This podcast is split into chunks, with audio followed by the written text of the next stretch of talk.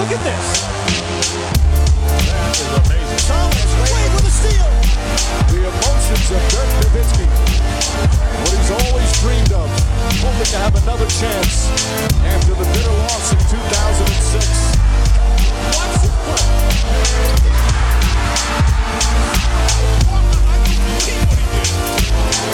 That is amazing. Hallo und willkommen zu Gut Next, dem deutschen Basketball-Podcast im Internet. Mein Name ist André Vogt und ich begrüße euch zur neuen Folge unseres kleinen, aber feinen Basketball heute mit dem Fragen-Podcast am Freitag und der wird präsentiert wie alles hier im freien Kanal. Natürlich von manscape.com. Und ich erzähle immer, wie toll die Produkte sind, ob es jetzt die Rasierer sind, die Shorts, ähm, eigentlich alles, das Parfum. Ähm, und es ist ja auch so. Aber ich erzähle viel zu wenig darüber, über diesen Link, den man da findet auf der Homepage von denen, äh, wo steht unsere Mission. Und deshalb vielleicht auch an der Stelle nochmal der Hinweis. Kauft die Sachen ruhig. Die sind alle geil. Ne? Wie gesagt, das Parfum. Ähm, kann ich nur empfehlen. Geiler Kundenservice, geile Qualität, bla bla bla. Hab ich ganz hier erzählt. Aber vielleicht Ende des Jahres Zeit auch ein bisschen so vielleicht für ne, den einen oder anderen guten Vorsatz jetzt schon. Guckt mal unter unsere Mission. Das ist jetzt zwar so ein bisschen, ne, da geht's ja um die äh, Testicular Cancer Society. Das sind natürlich eher äh, amerikanische äh, Kunden, die da angesprochen werden. Aber vielleicht äh, ne, bringt euch das Video da dazu auch ein bisschen, wie es da auch schön geschrieben steht, lieber Vorsorge als Nachsorge zu betreiben. Und äh, checkt doch mal eure Hoden. Sagen wir, wie es ist. Hoden, Hoden, Hoden. Kann man doch sagen, ohne drüber zu lachen. Ähm, denn Hodenkrebs etc., das ist natürlich ein, ein Problem, was, was, was viele Männer auch betrifft. Und ey, lieber früher schauen, dass man da mal checkt. Ne, wie gesagt, Vorsorge bis als Nachsorge könnt ihr sicherlich bei eurem Hausarzt anleiern. Ähm, und wenn ihr dann denkt, ah, ist ein guter Tipp, jetzt ich schon mal hier bin, kaufe ich auch was. Ja, wäre auch nicht schlecht. Ist aber kein Must. Aber wenn ihr was kauft, auch wenn da gerade steht, 20% Rabatt für alles, Free Shipping und so, auch ohne den Code NEXT20, nutzt ruhig den Code NEXT20, dann wissen die zumindest, dass es von mir kommt. Und vielleicht engagieren sie sich dann weiter hier bei diesem kleinen, aber feinen Basketball-Hörspiel. Kommen wir zu euren Fragen. Und LB hat die erste. Er möchte wissen, wie kann es sein, dass die Dallas Mavericks keine Konstanz in ihr Spiel bekommen? Gegen die drei schlechtesten Teams der Liga haben sie verloren und sich gegen die Pistons ohne Kate Cunningham so viele Punkte einschenken lassen. Die Defense war doch vergangene Saison das Prunkstück. Wieso sieht man absolut keine Entwicklung? Nun, wenn man äh, jetzt Jason Kidd diese Frage stellen würde, würde er sicherlich sagen, naja gut, ne, wir hatten, äh, habe ich glaube ich am Dienstag auch äh, Mark Cuban zitiert, wir haben eine gute Shot Quality, offensiv ist eigentlich ganz gut, treffen unsere Dreier halt nicht und deswegen verlieren wir halt die Spiele und sobald das passiert, vergangenes Jahr war es ähnlich, da läuft es dann. Hm, ja, okay, das ist sicherlich ähm, ein Punkt, den man sehen kann. Allerdings würde ich mich momentan nicht unbedingt um den Angriff sorgen bei den Dallas Mavericks. Denn, wie schon richtig gesagt von, ähm, von Mark Cuban, die Shot Quality ist sicherlich relativ hoch. Wenn ich die genauen Zahlen da nicht kenne, aber bei Cuban kann man von außen, dass er da die Wahrheit sagt. Aber defensiv, ne, vergangenes Jahr äh, war man da Top 10, jetzt ist man Zwölfter. Ich glaube, man gibt knapp drei Punkte mehr ab auf 100 Ballbesitze gerechnet als vergangenes Jahr. Und das würde mich vor allem irritieren, wenn ich äh, Jason Kidd wäre. Ähm, denn das sollte sicherlich nicht so sein. Dass man jetzt mit Jalen Brunson offensiv einen mh, zweiten Playmaker verloren hat. Ja, gar keine Frage. Äh, das ist natürlich ähm, bisschen, bisschen doof. Aber ich glaube, Jalen Brunson ähm, war halt nicht dafür bekannt, dass er die Offensive oder die Defensive der, der das Mavericks verankert hat. Und wenn wir uns die letzten fünf Spiele mal anschauen, dann hat man, oder sechs Spiele hat man gegen erst gegen Denver äh, gewonnen äh, zu Hause dann das zweite Heimspiel, zwei Tage später verloren. Da hat man in Boston verloren, in Toronto, in Milwaukee. Man hat die Golden State Warriors geschlagen und jetzt gegen die Pistons verloren. Ähm, man hat vor diesem Sieg gegen Denver auch gegen, gegen Houston verloren. Genau wie auch früh in der Saison schon. Zum Beispiel gegen die Oklahoma City Thunder nach Verlängerung. Ähm, das ist jetzt kein toller Trend, wenn man in fünf von sieben Spielen verloren hat. Äh, nee, sogar sechs von acht, ne? Ja. Ähm, aber da zieht sich eben schon durch, ne? Also 131 Punkte, gut nach Verlängerung, ne, für die Pistons. Ähm, 113 gegen Golden State sicherlich okay, aber 124 von den Bucks, 125 von den Celtics bekommen. Ähm, das ist vielleicht ein bisschen viel. Dann das Spiel gegen Denver, wo man gut verteidigt hat, hat man 97 zu 98 verloren. Ähm, ganz ehrlich, ähm, ich habe mir auch nochmal die ganzen defensiven Ballbesitzer angeschaut vom Spiel jetzt gegen Detroit. Und ich muss sagen, ich, ich kann meinen Finger gar nicht so wirklich äh, in, in, in die Wunde da legen. Also ich weiß nur, ich sehe eine Mannschaft, die also defensiv aber überhaupt gar nicht funktioniert. Äh, und ich will es gar nicht jetzt so an eigenen, einzelnen Personen festmachen, aber Luka Doncic und ist manchmal auch ein bisschen so anekdotisch natürlich, aber ich habe mich um ihn ja auch für ein anderes Projekt, was demnächst dann kommt, ein bisschen länger gekümmert, ein bisschen genauer gekümmert, auch um seine Verteidigung. Und jetzt nochmal dieses Spiel angeschaut. Und ich muss sagen, also es fällt mir schwer, einen anderen Spieler zu benennen derzeit, der sich so viele wirklich krasse Aussetzer nimmt in der Defensive. Ich sage nicht, dass er durch die Bank weg ein mieser Verteidiger ist derzeit. Und dazu habe ich nicht genug gesehen. Ne, das ist dann auch mal ein bisschen schwierig, ne, das dann so abschließend zu bewerten.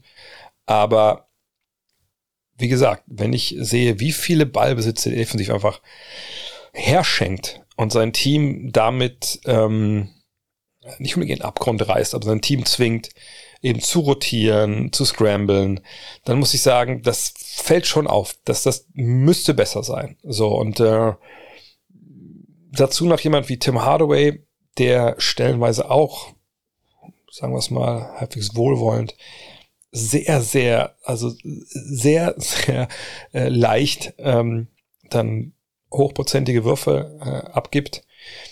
Das ist nicht toll, wenn du zwei Mann hast, die sage ich mal, auch natürlich relativ viele Minuten spielen, auf dem Flügel spielen, wenn die dann, ne, wie gesagt, so Drehtüren sind, nicht immer, aber ne, dann immer mal wieder, das, das ist nicht gut. Ähm, wenn man ein bisschen guckt auf die effektive Feldwurfquote des Gegners, dann ist die auch nur auf Rang 21 derzeit.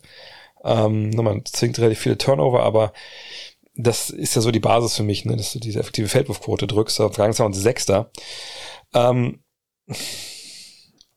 irgendwas stimmt nicht. Ähm, nicht mal Javel McGee wurde geholt vor der Saison, so ein bisschen als, als Ringbeschützer. Das hat nicht so toll, total funktioniert. Ähm, jetzt startet man derzeit mit Paul. Auch nicht unbedingt der große Ringbeschützer, auch mit, mit seinen kurzen Armen. Es, es, es stimmt einiges nicht. Und ich würde nicht auf die Offensive äh, zeigen wollen, obwohl die Dreier natürlich das sind, was alle als Erste sehen. Aber gegen Detroit hat man seine Dreier zum Beispiel auch getroffen nee, ich irgendwie, ich krieg, ich habe schlechtes Gefühl, wenn ich die Mavs derzeit sehe. Ich sage nicht, dass das bis die ganze Saison ab anhalten sollte, ähm, aber Defense ist immer das, das habe ich auch schon öfter an der Stelle gesagt.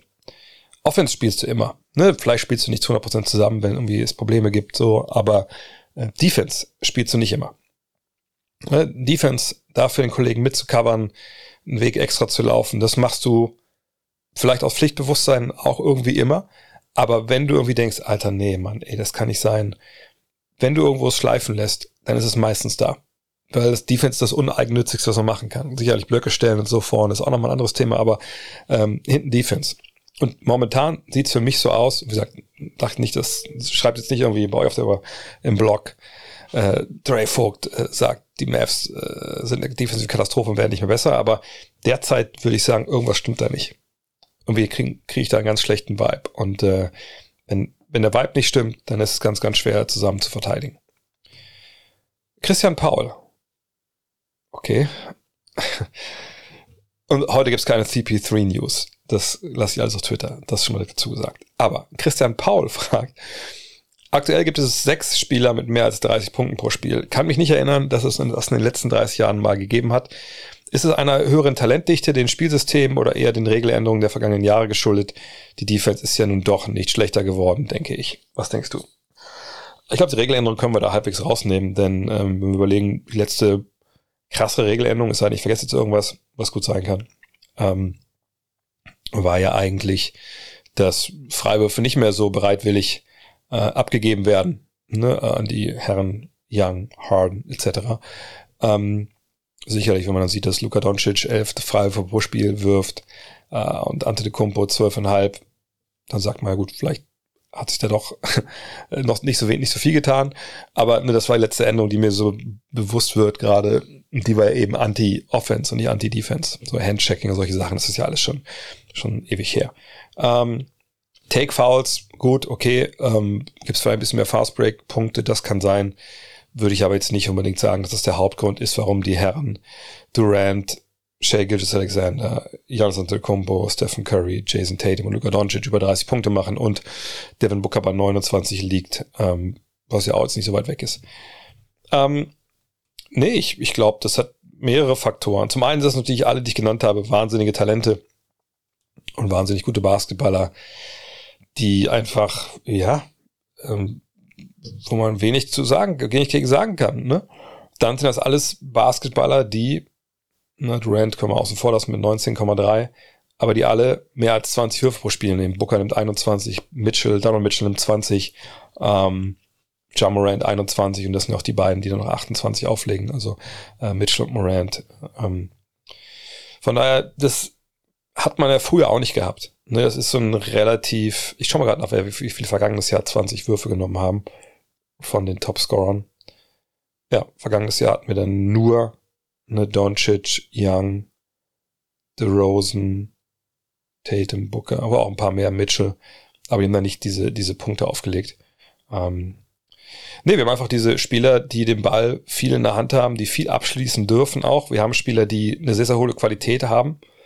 Ähm, und ich würde vor allem auch sagen, dass es schon so ein gewisses, ähm, wie soll ich sagen, ein bisschen Trend gibt, den Ball mehr und mehr und mehr in die Hände des besten Spielers zu legen. Das muss sich jetzt nicht immer dann in ähm, unbedingt in, in Punkten widerspiegeln oder in Würfen. Äh, Tut es aber natürlich zu einem großen Teil dann. Und ähm, dieses, diese ganz komplex verbunden mit einer allgemeinen, denke ich, höheren Pace, allerdings habe ich die Zahlen dann nicht gecheckt, nur gefühlt ist ja so, dass ja viele versuchen es mittlerweile, mehr versuchen als früher, mehr versucht wird, in der Transition abzuschließen oder früh in der Wurfuhr. Ähm, aber das führt, dass man einfach natürlich in den letzten 20, 30 Jahren nicht so eine Pace hatte, wie jetzt nicht so viele Dreier geworfen wurden, äh, das Spacing nicht so gut war. Denn natürlich, immer wie Janis, da können wir jetzt nicht sagen, gut, der macht 31 Punkte, weil er halt gut seine Dreier trifft, sondern nein, der macht dann nur 31 Punkte, weil er ein athletischer Superfreak ist, der wahnsinnig koordiniert zum Korb gehen kann, Power auch, und der eben Schützen um sich rum hat, die ihm das, den Weg da freiräumen oder zumindest den, es schwer machen für die Hilfe. Und dann kann er durch gehen bis zum Korb und das Ding danken oder halt einen Pass rausspielen zu einem, zu einem guten Schützen.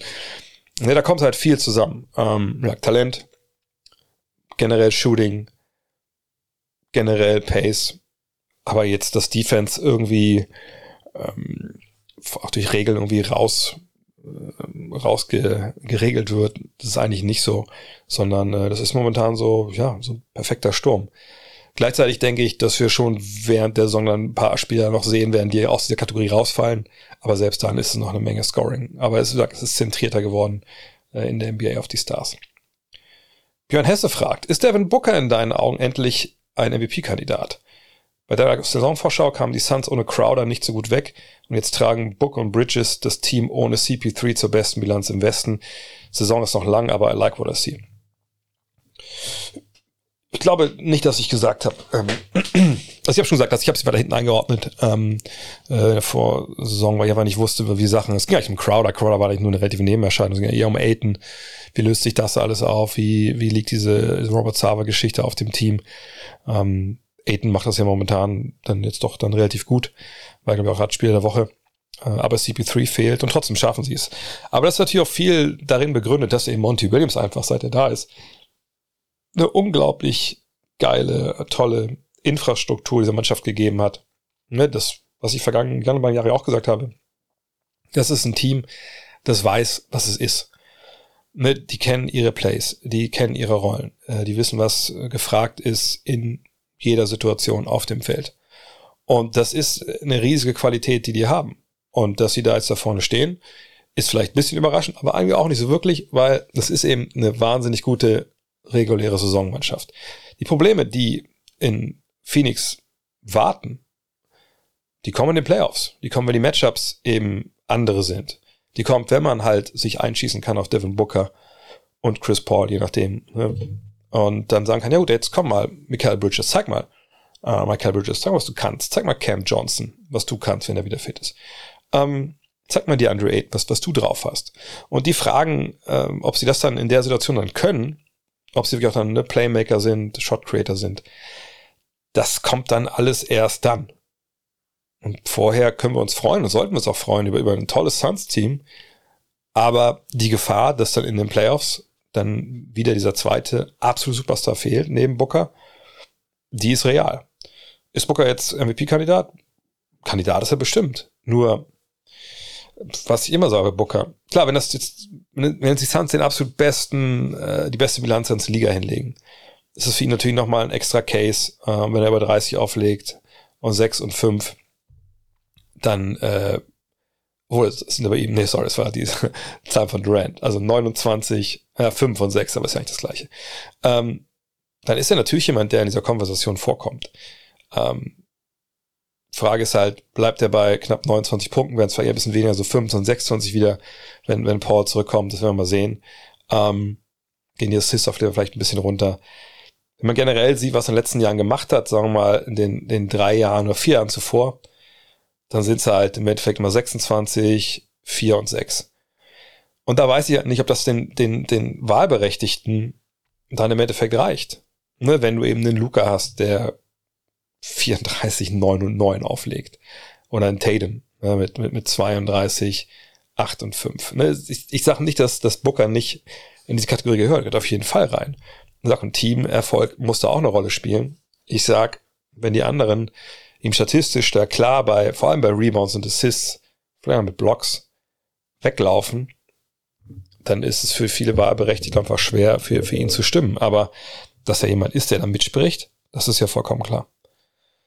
Rüdiger Diesel fragt, pfeift Indiana, also Indiana Pacers, aufs Tanken und ziehen sie ihr Ding durch und versuchen doch in die Playoffs zu kommen. Es sieht so aus, hätten die Spieler keinen Bock aufs Tanken.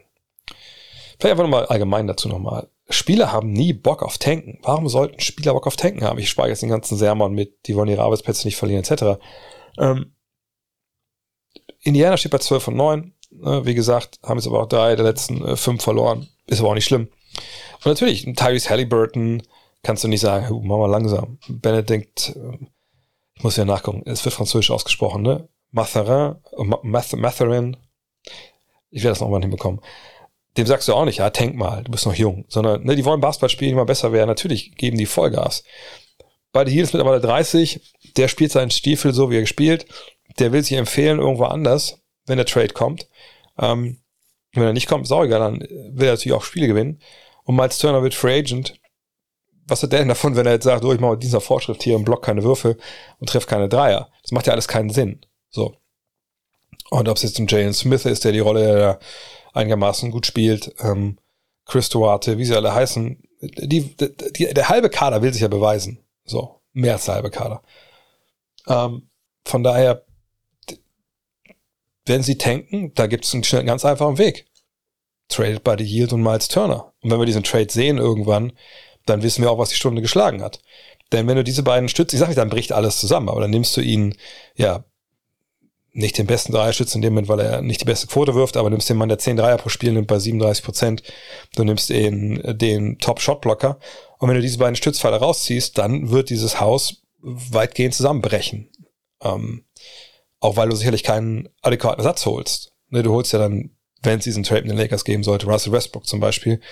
Und dann, naja, wenn die Meldung dass der auch für die nicht spielt, sondern sich rausgekauft wird, sonst wie oder weiter getradet wird, keine Ahnung, aber äh, ne, dann das Management wird das schon besorgen. Sagt, Tanking heißt, ich nehme die, was die Spurs gemacht haben. Ich nehme euch die Chance zu gewinnen in dieser starken Liga. Und ich würde nicht äh, die Hoffnung aufgeben wollen als Pacers-Fan, wenn ich einer wäre, auch wenn man ja ähm, nicht nach 21 spielen. Ähm, aber klar ist auch, wenn dieser Trade nicht kommt und das Spiel ist ja so zu Ende, haben sie eine gute Chance natürlich äh, in der Eastern Conference ein Wörtchen um die Playoffs mitzusprechen. Redwood, auch mit einer Frage zu den Pacers. Warum sollten, oh, sorry, sie denn Hilton Turner gegen Westbrook traden, bringen die Picks der Lakers wirklich einen solchen Mehrwert mittel- und langfristig. Man hat auch jetzt mit Halliburton, Yield und Turner einen guten Core, also einen guten Kern, mit Potenzial und mit äh, Meth Metherin noch Potenzial von der Bank. Ja, man kann hoffen, dass äh, Matherin äh, irgendwann auch mal startet. Äh, dann neben Halliburton. Das Ding ist einfach, die NBA ist, ist ähm, ihr nicht so, wie gesagt, wie, wie europäischer Basketball etc. Ne, wenn jetzt Turner behältst nach der Saison oder behalten willst, dann musst du ihm natürlich auch Geld bezahlen. Sprich, naja, dann kriegt der einen Vertrag, der marktgerecht ist und das kann gut sein, dass der ja, ziemlich lukrativ sein wird. Denn es wird sicherlich auch Ange Angebote geben für ihn in einem Jahr, wo ne, nicht viele so tolle Free Agents auf den Markt kommen. Also willst du ihn denn halten? Das ist die Frage, die du dann stellen musst. Wie weit kann ein Team kommen mit den jungen Leuten und ihm? Und bei The Yield, da stellt sich die Frage erst nach der kommenden Saison mit der Free Agent, aber zahlt ihm auch wieder 20 Millionen plus danach. Willst du das machen? Ich würde sagen, nein, ehrlich gesagt, wenn ich ein Team aufbauen will, was bestmögliche Chance für die Meisterschaft hat. Ich habe ähm, Harry Burton jetzt noch dieses und nächstes Jahr unter Vertrag, dann wird sein Vertrag verlängert, dann läuft sein Rookie-Deal aus. Äh, Matherin, da habe ich noch ein bisschen Zeit. Aber das sind Jungs, die in ihren Rookie-Verträgen sind, genau wie Chris Durate, wie Aaron E. Smith, Isaiah Jackson, Andrew Namehart.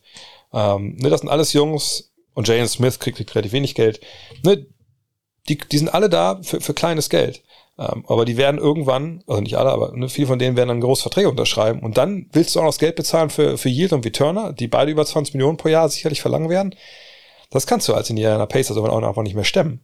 Und vor allem, wo, wo, also wenn du stemmen willst, dann muss am Ende aber auch was dabei rausspringen. Also vielleicht eine Finals Meisterschaft.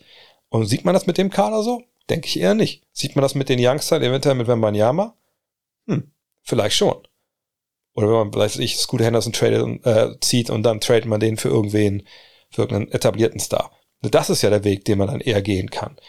So von innen heraus so zu wachsen, dass man eine Chance auf eine Meisterschaft hat oder auf zumindest tiefe Playoff-Runs, das sehe ich nicht. Äh, auch weil man natürlich bei Yield sagen muss, bei Yield ist 30.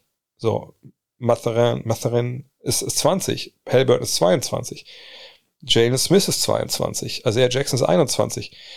Miles Turner ist, ist 26, ist natürlich auch näher dran, aber wie gesagt, willst du das Geld bezahlen? Von daher, ich bin mir relativ sicher, dass die Pacers diesen Trade machen. Zumal ne, die beiden äh, Erstrunden-Picks für die Lakers sind ja was 2027, 2029. Bei den Lakers ist nicht klar, was passiert, wenn LeBron und AD weg sind. Ne, sie haben dann erstmal eh nicht unbedingt ihre eigenen Draft-Picks, die gehen ja nach New Orleans komplett oder ne, es wird dann halt äh, getauscht es kann gut sein, dass die Lakers Ende der 2020er oder schon Mitte der 2020er, wenn wir ehrlich sind, ziemlich dumm dastehen, weil sie Lottery Picks haben, die sie aber selber nicht bekommen. Um das jetzt zu erwarten, dass man da jetzt ein, zwei krasse Free Agents findet, die dann unterschreiben wollen, um was ich mit AD zu spielen oder auch vielleicht dann alleine da den Laden wieder aufzubauen. In die Situation musst du erstmal kommen heutzutage, ne, dass du Free Agents überzeugst, zu dir zu kommen um auf Geld zu verzichten, was du bei deinem Verein bekommen würdest, wo du äh, ne, als Rookie angefangen hast. Das ist alles nicht so leicht. Und diese, diese eingebaute Playoff-Garantie der Lakers, die wir ja hatten bis zum Ende von äh, Kobe Bryants Karriere, die gibt's nicht mehr.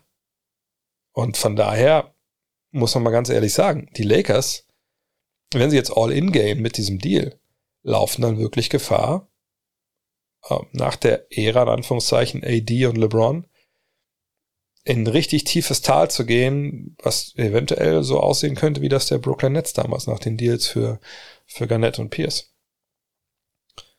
Und dementsprechend früh können diese Picks natürlich auch sein. Und wenn du an diesem jungen Kern, den du hast, nochmal junge Spieler dazustellen kannst, die, die, die sehr hochtalentiert sind, dann kann das ein absoluter Home Run werden für die Pacers.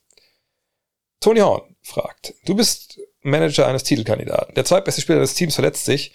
Du kannst deinem Superstar jetzt eine zweite Option aus Jalen Brown und Chris Middleton, also oder wahrscheinlich oder äh, Chris Middleton an die Seite stellen. Wen wählst du? Ich traue Brown in einem anderen Team zu, der Go-To-Guy zu sein. Unter dem Label zweite Option bekomme ich aber Bauchschmerzen, Middleton direkt abzuschreiben. Wie entscheidest du? Gut, ich meine, wir reden ja nur über Skills, wir können nicht darüber reden, ne, wie äh, das atmosphärisch passt, wie die Spiele, wie das Spielweisen von deinem Star mit dem jetzt dann Zweitstar zusammenpassen.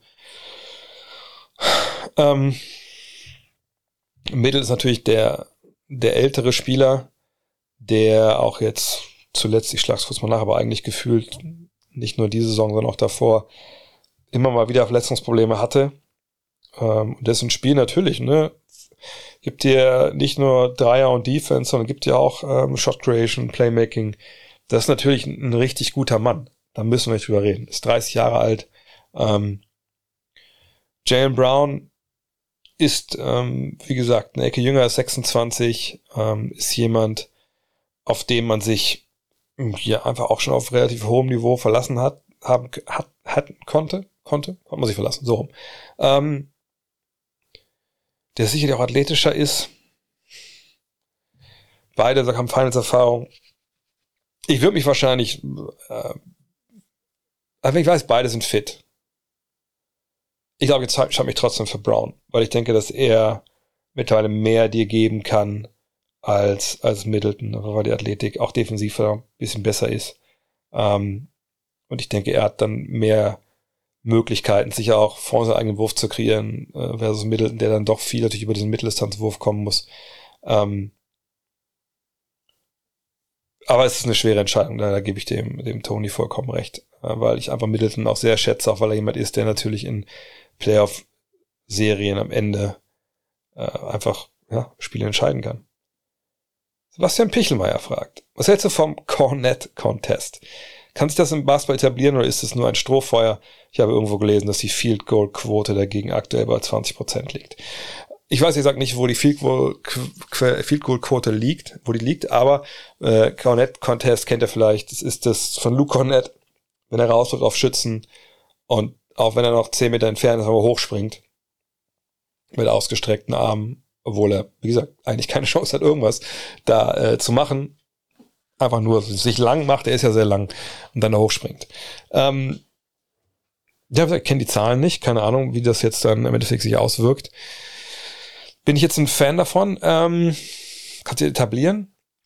Ich sag mal so, wenn er jetzt derjenige ist, der den Mann mit Ball wirklich verteidigt und einfach nur viel zu weit wegsteht, weil er keine aushelfen muss oder sonst was, und ähm, er geht dann dahin und macht quasi so, so einen Quasi-Contest. Okay, ja, mein Gott, warum nicht? Ähm, kann er sicherlich dann machen. Wenn er aber jemand ist, der einfach eigentlich am Korb steht, oder was weiß ich, und eigentlich jemand anders verteidigt und dann äh, dahin geht, dann habe ich damit schon ein Problem. Denn äh, man muss ja gegebenenfalls auch mal ausblocken. also wenn er jetzt irgendjemand stehen lässt frei, mh, hm, nur weil er da rausgeht, dann würde ich sagen, nee, das ist nicht so eine geile Idee. Ähm, je nachdem, was das für ein Spieler ist, kann das hier auch ein Nachteil sein, also je nachdem, wie nah er dran ist. Wenn dann die Luft geht und der Spieler kommt dann aus Vollspeed, geht zum Offensivrebound. Aber alles in allem denke ich, dass es eine nette Spielerei für Check, den Fool gerade ist. Und dass man sich das auch äh, schön angucken kann. Aber alles in allem, glaube ich, wird sich das nicht etablieren. Auch wenn natürlich Luca nett, das wissen wir seit ähm, dem einen NBA-Trip damals, äh, New York-Trip damals, äh, eine absolute Legende ist. Sport Fanatic fragt, James Wiseman hat bisher in allen seinen G-League-Spielen ein negatives Plus-Minus. Klar wird er noch besser werden, aber ist zu erwarten, dass er in seiner Karriere über die Rolle eines Rollenspielers raus, hinauskommt. Ich sag mal so, also der erste Teil dieser Frage mit dem Plus-Minus kann und, und sollte nichts mit der zweiten Frage zu tun haben. Ne? Also wir erinnern uns, James Wiseman wurde äh, zu den wie heißt das, Santa Cruz Warriors, glaube ich, geschickt von den Golden State Warriors, damit er in der G-League Spielpraxis bekommt, trainieren kann. Das ist einfach Basketballspiel. Davon hat er, hat er in den letzten Jahren nicht so viel gemacht. Ne? Nach seinem Mindestverdammungsjahr in der NBA gar nicht. Hat er auch schon viel bei Santa Cruz gemacht. Ähm, und davor am College in Memphis drei Spiele, dann gab es diesen Skandal, euch im Penny Hardaway, der Coach, der ihn da rekrutiert hat, etc. Und dann war er raus. So. Also, ne, der Junge hat einfach seit der Highschool nicht wirklich, klar, die erste Rookie-Saison, aber es war auch noch Covid und so. Ne, da war schon viel Unstetes dabei äh, in seinen, seinen frühen Jahren in der NBA. Und er muss Basketball spielen lernen. Punkt. Jetzt aber zu sagen, naja, aber guck mal, jetzt geht er in die G-League und sein Plus Minus ist äh, halt schlecht. Deswegen, ne, glaube ich, können wir projizieren, er wird nie äh, irgendjemand werden. Sorry, das ist einfach, das, das, das ist einfach nicht statthaft. Klar kann man, wenn das wirklich nicht funktioniert, als das da wird oder so, über ein paar Jahren gucken, na guck mal, Plus Minus in der G-League war aber auch nicht gut damals. Okay, cool. Kann man natürlich machen, aber Plus Minus ist keine Statistik, die man dafür ranziehen sollte. Nee, James Wiseman ist, wie gesagt, eine G-League, um Basketball spielen zu lernen. Und so, dass es auf einem hohen Level reicht. ist es jetzt so, dass ähm, ne, sein Team da jetzt von ihm äh, andere Sachen braucht, als er bringt, um zu gewinnen, kann er nicht der Star sein. Jetzt mal ganz ehrlich, ich habe mal den, den Kader rausgesucht. Ich bin mit der Arbeit von Dusty Hanners, Jerome Robinson, Lester Quinones, Pat Spencer, Travion Williams, Jacori McLaughlin, Guy Santos, Zeke Moore, Eli Pemberton und JC Johnson nicht genug vertraut, um einzuschätzen, ob James Wiseman da jetzt in diesen fünf Spielen, wo er 15 Punkte und 10 Rebounds aufgelegt hat, ob er da jetzt einen guten Job macht oder nicht. Ich weiß nicht, ob das Point Guards sind, die ihm den Ball im richtigen Moment geben oder überhaupt Spieler sind, die gut in den Post passen können. Ich weiß nicht, ob äh, die eine Offensive laufen, die für die ähnlich an ist wie das, was die bei den großen Warriors machen, oder ob die sonst anderes spielen. Ich habe keine Ahnung. Und allein zu Plus Minus reinzuschauen, würde ich mir null irgendwie zutrauen, das irgendwie zu projizieren. Habe ich meine Zweifel, dass James Wiseman ein All-Star wird? Ja. Und wenn du mich heute fragst, wird er All-Star, würde ich sagen, kann ich mir ehrlich gesagt kaum vorstellen. Weil es viele Löcher in seinem Spiel gibt. Ne? Defensive Instinkte scheinen zum großen Teil nicht da zu sein. Er hat, glaube ich, vorne einfach noch nicht verstanden, was er für eine Art Basketballer ist, was gute Abschlüsse sind, was schlechte Abschlüsse sind. Äh, der Wurf ja, ist auf jeden Fall ein Work in Progress. Ähm, ne, defensiv, wie gesagt, ne, steht einfach sehr, sehr oft falsch. Kann man das irgendwie alles, fast alles lernen? Ja, sicherlich. Wird er das lernen? Ja, das ist ja mal die große Frage, wenn man scoutet. Ich sage das ja oft, ich sag's gerne nochmal, damit zu Hause Leute trinken können, wenn sie gerade Next Bingo spielen. Es ist gar nicht schwer zu gucken, was ein junger Basketballer eigentlich kann. Oder generell ein Basketballer eigentlich kann. Guckt man sich ein paar Videos an, hat ein bisschen Ahnung, schreibt man auf, alles gut. Das heißt nicht, dass alles dann immer stimmt, aber dann kriegt man relativ schnell, wenn man ein bisschen Ahnung hat, ein gutes Bild davon, was ein Spieler kann oder nicht.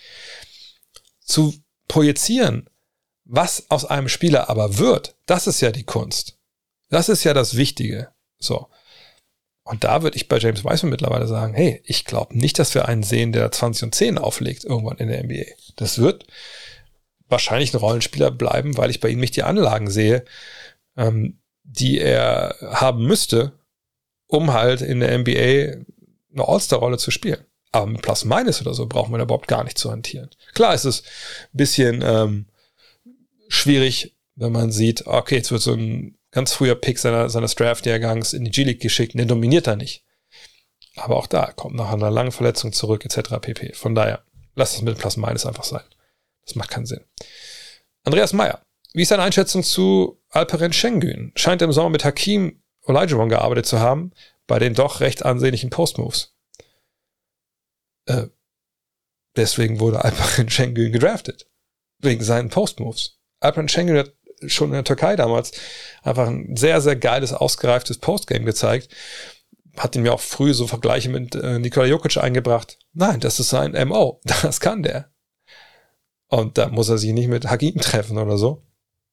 Sondern das hat er da drin. Und das macht ihn auch zu einem meiner, meiner Guilty Pleasures in der Liga, weil ich einfach geil sehe, geil finde, wie er da, letztes gab es so ein Video, wie er da wie einmal nicht Coast to Coast auf einer Dreierlinie wie zum Korb.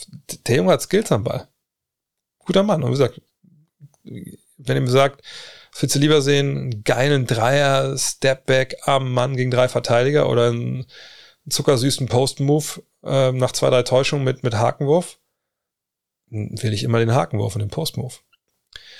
Marcel Eckstein fragt, schwebte bei den Sixers während der vergangenen Spiele der Vibe der Ewing-Theorie oder des Ewing-Effekts durch die Kabine? Ohne James Harden, Therese Maxey und zeitweise Joel Beach sprangen Spieler aus der zweiten Reihe in die Bresche, allen voran Shake Milton. Am Ende top hätte nämlich mehr Niederlagen erwartet. Ja, also Ewing Theory kennt er vielleicht von ähm, Ben Simmons oder von einem Laser von Ben Simmons, aber mit ihm wird es in Verbindung gebracht in der Regel. Ähm, wie damals, also nimmt damals das Beispiel von den, was war das, 99er New York Knicks, wo sich dann ähm, Patrick Ewing verletzt und die kommen bis in die Finals, weil sie aber Vollgas geben, weil man nicht mehr, ne, der Superstar eben raus ist, wo aber alle wissen, also ist der gar nicht mehr und dann kann der Rest halt jetzt zeigen, äh, was sie können und geben halt Gas. So. Ähm, soweit würde ich hier aber ehrlich gesagt nicht gehen. Für mich ist das eine reine äh, Next Man Up Geschichte bei den äh, Sixers, weil Embiid eben auch gar nicht lange gefehlt hat. wenn man mal schaut, die äh, Spiele, die sie ähm, gewonnen haben, meine, klar, Shake Milton äh, und, und, so haben gute Zahlen aufgelegt, gar keine Frage. Aber ähm, ist jetzt nicht so, wenn die Stars ausfallen, dass du dann, äh, die, ja, also nur Blinde aufs Feld stellst, die nicht wissen, was sie mit dem Ball anfangen sollen, sondern in der Regel sind das ja auch gute Basketballer. Dann gucken wir mal. Sie haben das Spiel gegen Brooklyn gewonnen, plus neun. Das war auf jeden Fall ein guter Sieg. Das war das erste Spiel, wo, wo Embiid nicht dabei war und die anderen halt auch nicht. Da kann man nicht meckern. Ne? Die musste erstmal schlagen. Äh, da haben die Anthony Meltner 22 aufgelegt, äh, Tobias Harris 24, Shake Milton 16. Das war gut. Ne? Paul Reed 19, George Niang 16. Alles cool. Ne? Hat man gewonnen, 115 zu 106. Gute Sache. Danach haben wir gegen Charlotte verloren, aber ich will jetzt nicht sagen, dass das unbedingt so Ewing Theory äh, Potenzial hat. Da hat man gegen Orlando zwei Spiele, hat man beide gewonnen. Das waren zwei Spiele, wo Orlando quasi ohne Point Guard kam. Das eine war, das eine war, hat sich, glaube ich, äh, Sachs irgendwann verletzt zwischendurch. Ähm, nach 19 Minuten, genau. Und was war dann? Hat 19 Minuten gespielt, ich weiß nicht, wie verletzt aber ich glaube ja. Äh, aber sonst war da kein anderer Point Guard dabei. Sicherlich haben wir Point France, aber ähm, ne, das ist dann schon äh, eine Schwächung. Und ähm, im zweiten Spiel ja, sind sie dann gestartet auf den, auf den kleinen Positionen Orlando, ähm, ja, mit Gary Harris, Franz Wagner und dann auf den großen Banquero, Bowl und Bamba. Also, dass man so ein Team dann auch mal schlagen kann, denke ich, oder schlagen sollte auch, das machen ja auch andere. Da brauchst du jetzt auch keinen Jalen Beat für. Naja, und dann war Beat schon wieder dabei, dann hat man dann gegen äh, Atlanta gewonnen und dann gegen Cleveland verloren mit 28. Also, Nee, Ewing-Effekt sehe ich da nicht. Äh, was man sagen kann, positiv ausgedrückt, natürlich, dass ähm, der gute Doc Rivers so oft er gescholten wird wegen seiner Playoff-Misserfolge, sicherlich auch zu Recht, ist, dass er es hinbekommen hat. Wie gesagt, next man up, Shake Milton, jetzt komm rein da. Ne? Jetzt zeig mal, was du drauf hast. Äh, Tobias Harris, ey Tobias, ich weiß, was du bei den Clippers für mich gemacht hast, offensiv. Das kannst du hier jetzt auch. Let's do it. Jetzt hast du den Raum. Und dass man diese, diese Kultur so hat, dass die Jungs da Bock drauf haben, dass die Jungs bereit sind, das ist dann, das ist, so muss es sein. Aber mit Ewing-Theorie habe finde ich hat's relativ wenig zu tun. Steffen fragt, mein aktuelles League Pass Team sind die Utah Jazz, da sie mir einfach unerwartet viel Spaß beim Zuschauen bereiten, auch wenn sie aktuell aus einer Niederlagenserie kommen. Was sind aus deiner Sicht die Gründe für die starke Saison? Und könntest du aber vielleicht die Big Man-Konstellation aus Markan, Olenek und Vanderbilt eingehen und was sich Wille Hardy dabei taktisch gedacht hat? Ich glaube, das ist schnell erklärt. Die spielen Five Out Markan kann draußen spielen, Olenek kann draußen spielen, ähm, Vanderbilt, ja, trifft zumindest eine Dreier aus den Ecken, wenn ich mich nicht ganz täusche. Und so spielen die halt. Die haben Ballhändler, die äh, wissen, was sie tun. Die haben Big Men, die das Feld breit machen. Und mit Five Out, wenn du fünf Mann draußen hast, die alle mit dem Ball umgehen können, die zum Korb gehen können, die auch bereit sind, ne, dann den Ball auch zu passen. Und das muss man ja Hardy auch zugute halten, dass er da natürlich, glaube ich, seinem Team da eine Menge eingeimpft hat. Dann äh, ja, hast du natürlich äh, eine Chance, ein Spiel zu gewinnen. Das sind ja auch da. Das sind ja keine Leute, wo man denkt, oh, was machen die eigentlich in der NBA? Die haben Markan, die haben Clarkson, die haben Sexton, die haben Beasley, wie gesagt, all in Nick Conley, Vanderbilt. Selbst Taylor Horton Tucker, der das okay macht. Ähm, dann mit Walker Kessler hast du ja vielleicht dann so den einen traditionelleren Big Man. Ähm, das ist ja eine gute Truppe. So, ne, und dann so Nickel, Alexander Walker, Simone Fontecchio und so, die spielen ja keine Rolle im Endeffekt momentan. Äh, von daher, das ist gerade eine erste Acht von gestandenen NBA-Spielern, die Veteranen sind, denen du auch nicht viel erzählen kannst über Tanking. Und wie gesagt, sie hatten jetzt eine relativ schwierige Phase zuletzt. Aber muss ja auch ganz ehrlich sagen, ne, sie haben, jetzt ist es auch nicht so, dass sie die Liga in Brand spielen, sondern ne, sie haben angefangen sehr, sehr gut mit 10 und 3. Aber wenn wir jetzt mal gucken, was sie seitdem gemacht haben, seitdem stehen sie bei 3 und 8. Also, ne, das war jetzt ein Überraschungseffekt, sicherlich auch. Äh, man hat diesen, diesen tollen Five-Out-Basketball gespielt. Dann gab es wieder ein, zwei kleinere Verletzungen zwischendurch. Jetzt muss man mal gucken, wie es weitergeht. Denn ähm, für mich ist das defensiv weiter äh, höchstgradig angreifbar. Und ähm, mal gucken. Also ich würde nicht davon ausgehen, dass die, die Jazz am Ende mit dem Play-In was zu tun haben. Ich denke, da wird jetzt ein, zwei Deals werden kommen. Äh, Gerade so in, in, in der Guard-Rotation habe ich schon mal gesagt. Und dann wird das da auch wahrscheinlich, äh, wird man da Spiele verlieren. Ähm, aber es ist auch nicht schlimm. Das Ziel äh, ist ja ein anderes. Phils Konzerte fragt, wie viel Spaß machen dir gerade die Lakers? Ich finde ihr Spiel gerade echt toll und irgendwie ist das Team sehr harmonisch. Braucht man da noch den Trade von Westbrook, wenn sogar er als Bankspieler funktioniert? Ob sie jetzt jemand traden wollen, ich habe ja am Dienstag darüber gesprochen, das ist natürlich ein bisschen eine interne Diskussion jetzt auch. Ähm, da muss man mal abwarten. Äh, Gibt es jetzt wohl auch mehrere Wege. Ich glaube, The Athletic hat das, glaube ich, berichtet, dass es äh, die Idee gibt, hey, wir traden die große Lösung, wir traden Westbrook in einem Deal separat, äh, Kendrick Nunn, Patrick Beverly äh, für Hilfe, für mehr auf dem Flügel. Auch wenn man da natürlich ähm, Point Guard mit Schröder hätte und dann kriegt man ein Backup dafür irgendwie auch noch irgendwie hin. Ähm, es gibt die mittlere Lösung, man tradet nur äh, Westbrook oder nur äh, Pat Bev und Nunn wo ich glaube, das waren sogar die drei. Also ich glaube, die Lösung, dass man es einfach so lässt, die, die, war gar nicht da.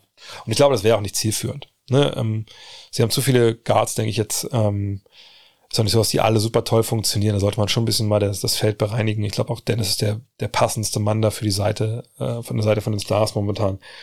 Ähm, und wenn ihr den Premium-Podcast mit Dennis, also diesen Mini-Podcast dann gehört habt, dann wisst ihr auch, wie er darüber denkt, also wie er seine Rolle da sieht, etc. Ähm, aber machen sie mir gerade Spaß. Ich meine, es wird besser. Das ist schon mal gut. Allerdings wird auch nicht alles besser, sonst hätte man jetzt gegen Indiana nicht am Ende verloren. Ähm, und das Ding ist ja, die Lakers sind nicht da, um ihren Fans Spaß zu machen. Dann haben sie das falsch gemacht. Ne? Die sind da, um Meisterschaften zu gewinnen, um die Playoffs zu kommen, ne? um Erfolg zu haben. Spaß machen, das ist nicht die Definition für die, die unterwegs sind. Das kann man jetzt ne, für, was ich, äh, die Orlando Magic, die können Spaß machen. Das passt so. Ne? Da haben wir haben auch alle Geduld und so. Aber die Lakers brauchen das jetzt. Und am besten natürlich auch mit ihren Trades Spieler holen, die nicht nur diese Saison helfen, sondern nächsten ein, zwei Jahre helfen, damit es auch nicht so weh tut, dass die Draft-Picks weg sind. So, und ähm, ne, Westbrook nach dem Jahr ist er weg. Dann ist der Vertrag ausgelaufen. Dann spielt er noch woanders oder was ich spielt weiter, muss ja aber einen neuen Vertrag geben. So von daher, ne, das, da, da wird was passieren. Die Frage ist halt, wie groß diese, diese Umwälzungen sind. Aber dass natürlich Westbrook einen guten Job macht, seit er jetzt von der Bank kommt, na, keine Frage. Also das macht er in vielen Belangen auf jeden Fall. Und es ist ja auch nicht so, dass er einem Team gar nicht helfen kann. Man muss eben nur die Rolle entsprechend modifizieren. Passiv fragt, welches Trio würdest du gerne ein Team herum aufbauen. Janis Antetokounmpo, Tyrese Halliburton und Jason Tatum oder Nikolai Jokic, Luka Doncic oder Devin Booker? Das ist eine Frage, die, glaube ich, nur auf dem ersten Blick wirklich äh, äh, schwer erscheint. Denn ich würde in 100 von 100 Fällen mich für Janis, für Halliburton und Tatum entscheiden, weil das eben alles drei äh, Two-Way-Player sind. Und auf der anderen Seite haben wir anderthalb Two-Way-Player. Ähm, sicherlich äh, Jokic, Luca und Booker, da hat man dann natürlich drei Dreier-Schützen, aber es wäre mir egal, weil das defensiv einfach so höchstgradig angreifbar wäre. Und auf der anderen Seite hat man da eigentlich keine so wirklich krasse Schwachstelle. Von daher ähm, Janis Halliburton und, und, und Tatum. Sven Hopfe fragt, darf man die Rückennummern selbst aussuchen oder macht das der General Manager? Nee, dürfen die Spieler selber, müssen nur aufpassen, ob die Nummern schon vergeben sind oder nicht. Deswegen gibt es ja auch so schöne Auswüchse manchmal, dass man mal Spieler ne, hinkommen und da hat schon jemand anders im Kader die Nummer und dann zahlt man dem, was ich, 10.000, dann kriegt man die Nummer oder wenn die Nummer retired ist, fragt man mal nach, kann die vielleicht nochmal unretired werden und so. Da gab es schon über die Jahre einige Geschichten, aber nee, das machen die Spieler natürlich selber. André Godala fragt, tja, habe ich den Namen jetzt nicht aufgeschrieben, egal, ist mein Lieblings Small Fall of All Time. Auch wenn es streitbar ist, finde ich, hat er den Finals MVP 2015 verdient.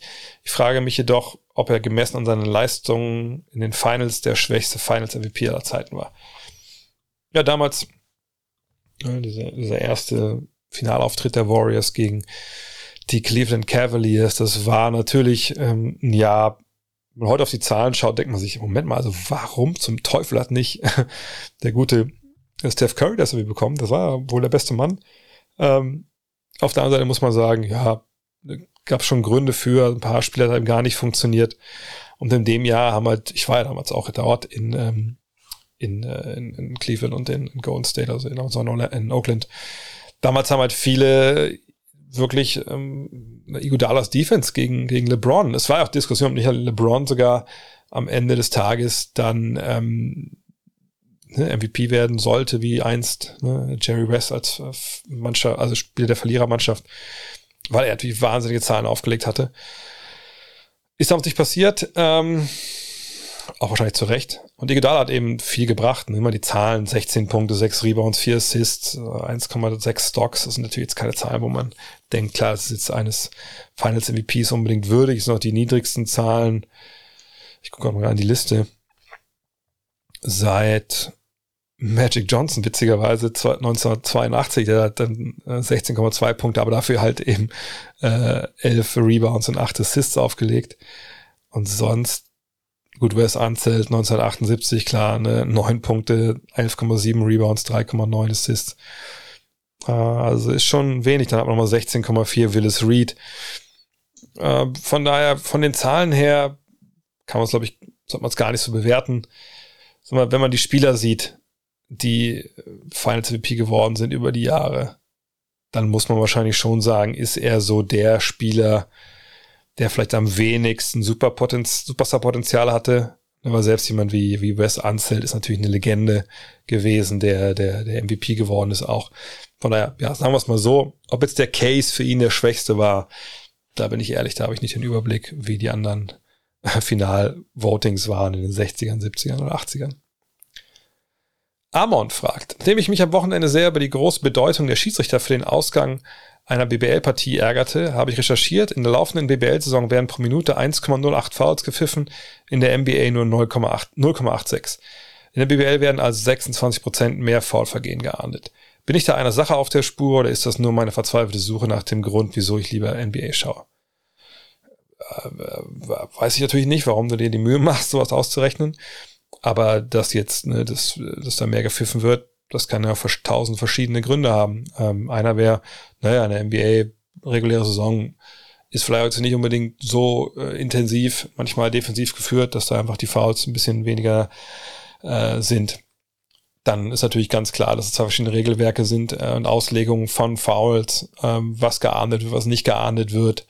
Ähm, das ist ja manchmal auch in der gleichen Liga von Spiel zu Spiel unterschiedlich.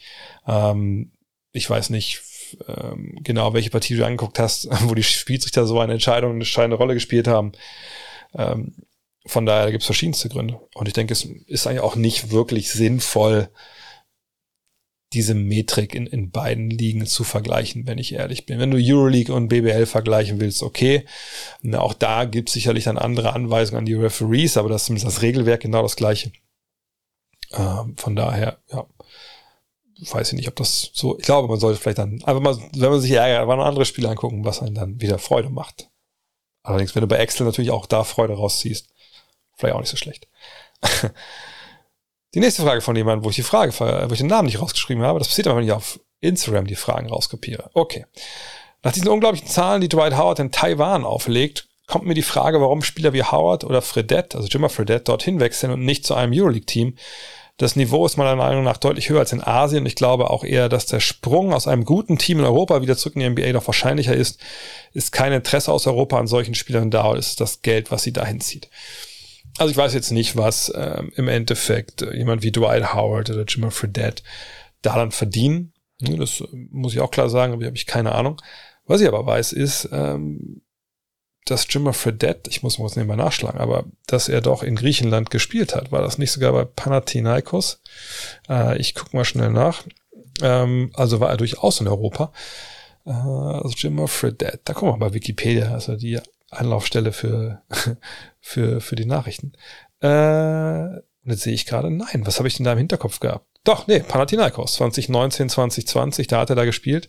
Äh, davor bei den Shanghai Sharks und jetzt wieder bei den Shanghai Sharks. Und vorher war es bei den Phoenix Suns.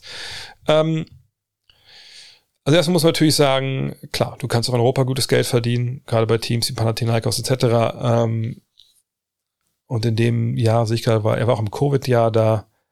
Äh, und dann, genau, äh, steht hier auch, am 4. Juli 2020 hat das Team dann bekannt gegeben, dass Fredettes Vertrag zu groß war äh, für das Teambudget.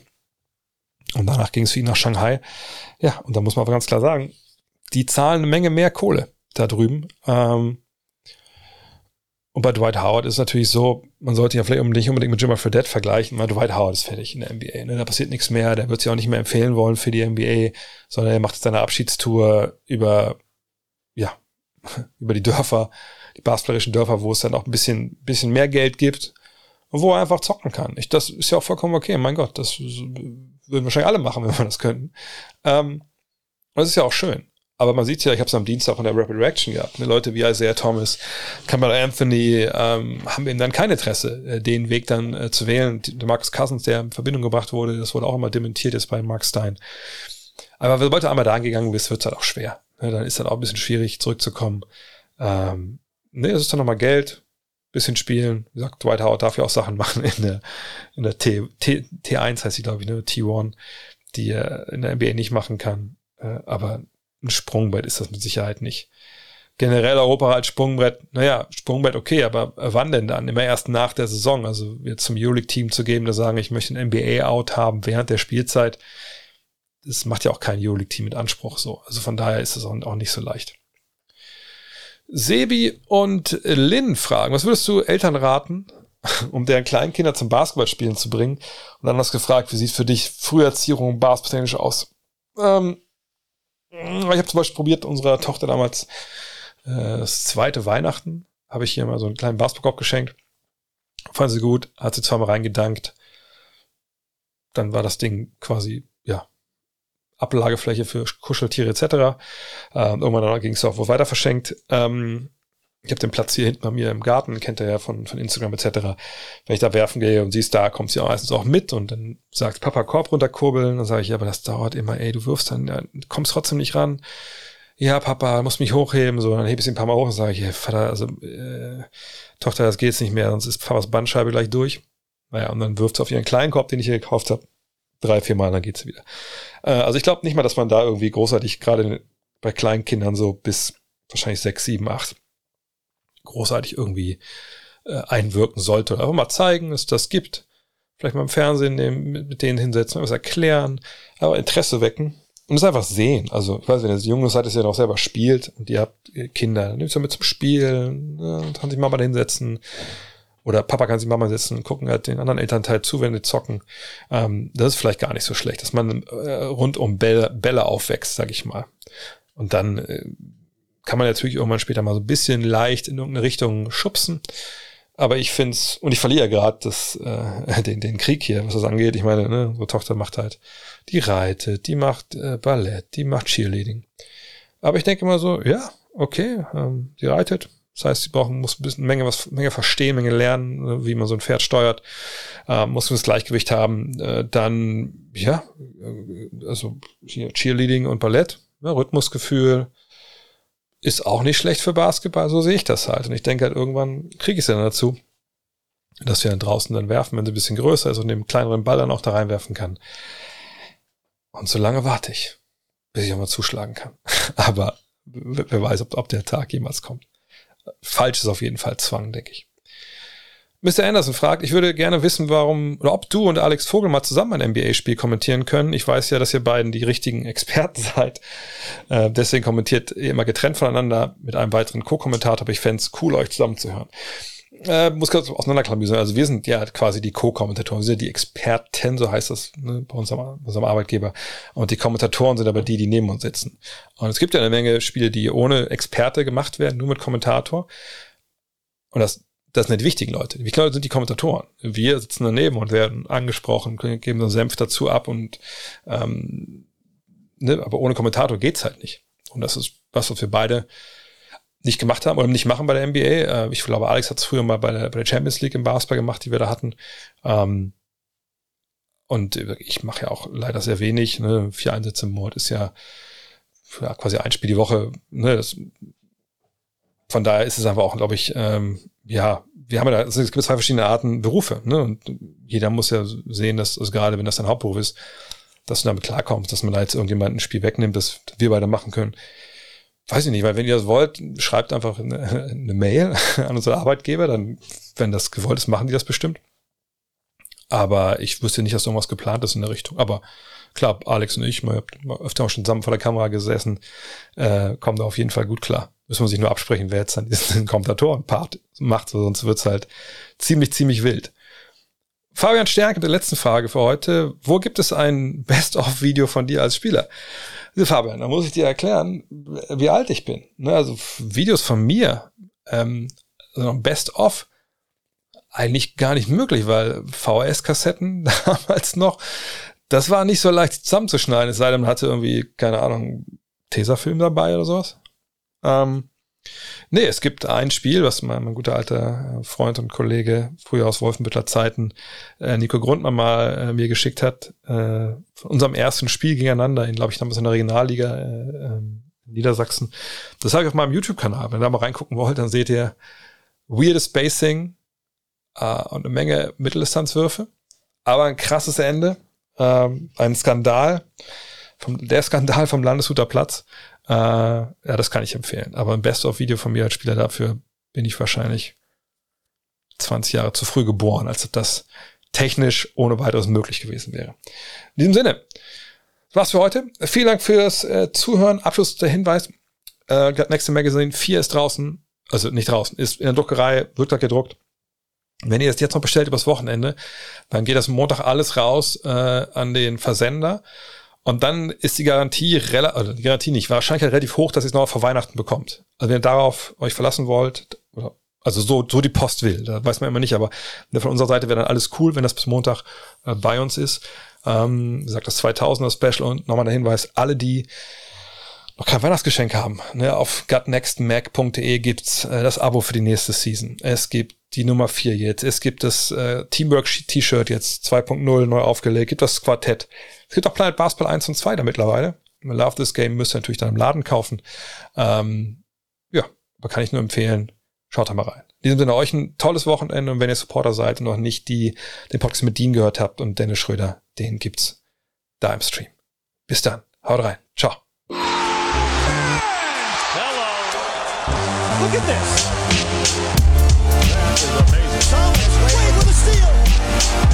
Emotions of Dirk Nowitzki. What he's always dreamed of. Hoping to have another chance after the bitter loss in 2006. Watch this play.